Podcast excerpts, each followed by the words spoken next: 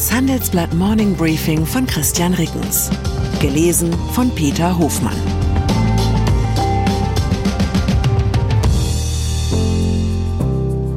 Guten Morgen allerseits.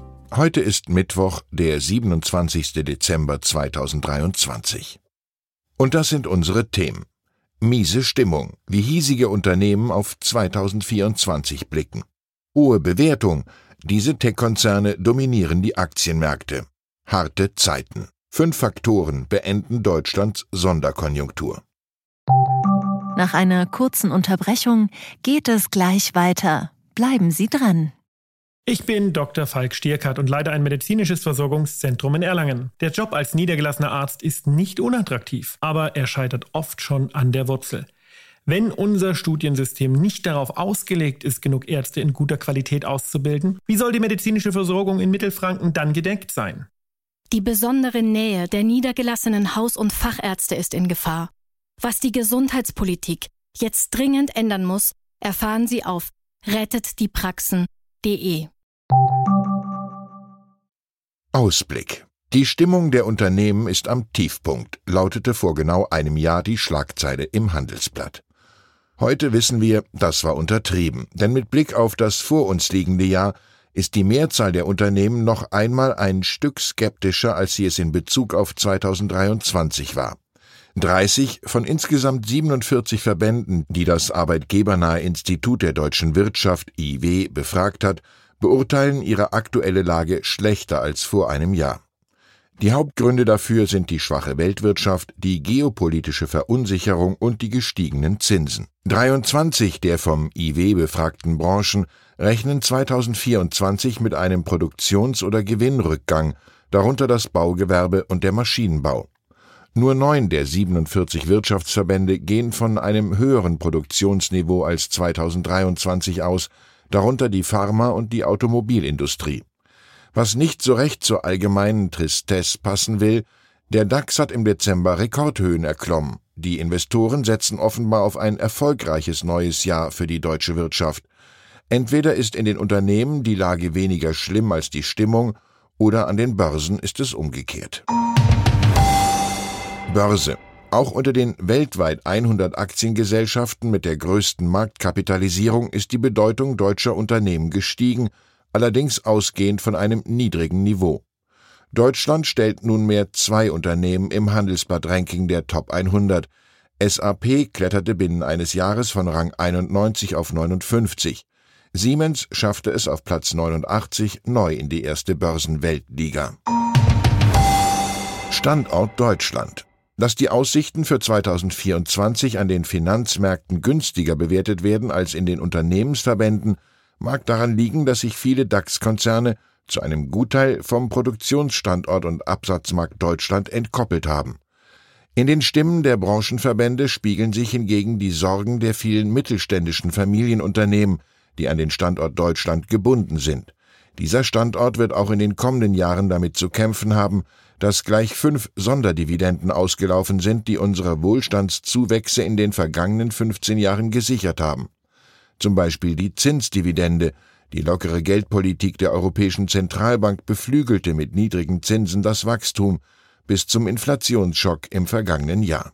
Fazit Deutschland erlebt derzeit eine Rückkehr zu Normalbedingungen. Doch wie für ein im Luxus aufgewachsenes Oberschichtskind, das plötzlich auf die Brennpunktschule wechseln muss, wirken diese Normalbedingungen für Bürger, Politik und Unternehmen bisweilen wie eine Katastrophe. Nachrichtenüberblick Falls Sie der schlechten Stimmung entkommen wollten und das XXL Weihnachtswochenende für einige Tage Nachrichtendetox genutzt haben, hier ein Überblick, was seit Samstag Wichtiges in der Welt geschehen ist. Nach dem Terroralarm für den Kölner Dom herrscht auch mit Blick auf Silvester erhöhte Vorsicht. Laut Bundesinnenministerium in Berlin besteht im Moment eine erhöhte Bedrohungslage im Bereich des islamistischen Terrorismus. Der Dom bleibt außerhalb der Gottesdienste bis auf weiteres geschlossen. Im Zusammenhang mit den Anschlagswarnungen nahm die Polizei in Wesel am Heiligabend einen 30 Jahre alten Tadschiken zur Gefahrenabwehr in Gewahrsam. Dauerregen hat die Einsatzkräfte über Weihnachten in vielen Regionen Deutschlands vor Herausforderungen gestellt.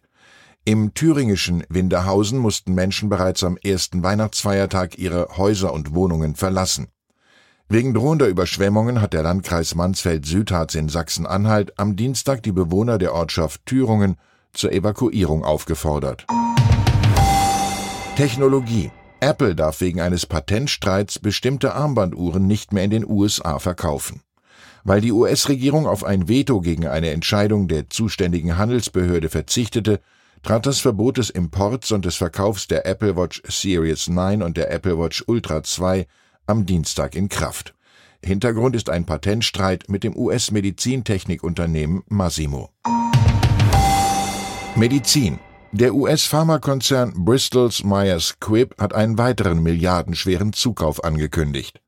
Mit der geplanten Übernahme des Unternehmens Razy Bio für rund 4,1 Milliarden Dollar soll das Krebstherapiegeschäft gestärkt werden.